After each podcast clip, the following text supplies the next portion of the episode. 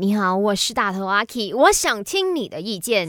每个星期一和三为你送上最新一集的《麦翻转 Kiki》。今天我们要聊的话题是。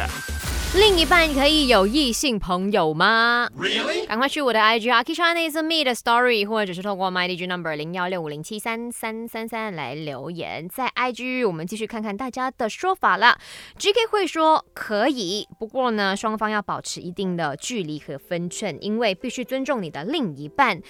I'm Jenny，他说可以交友是个人的自由来的，只不过不要太过的亲密就可以了。然后呢，Staffy 他说三十岁之前觉得不可以，可是过了三十岁之后呢，就觉得有也无所谓。其实最重要的还是拿捏好这个分寸。其实很多人都说啦，只要呢你有边界感，我是可以给你自由这件事情的。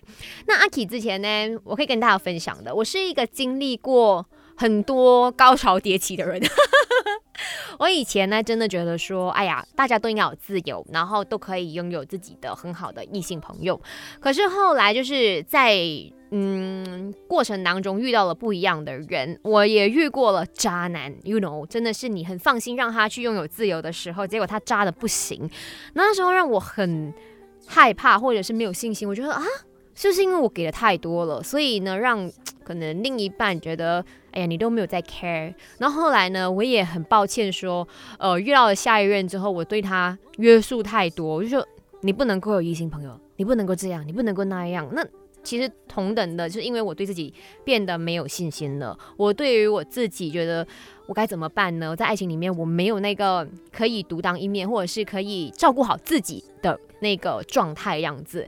而是随着日子的改变，然后我也确实放下了很多，也放开了很多。我觉得。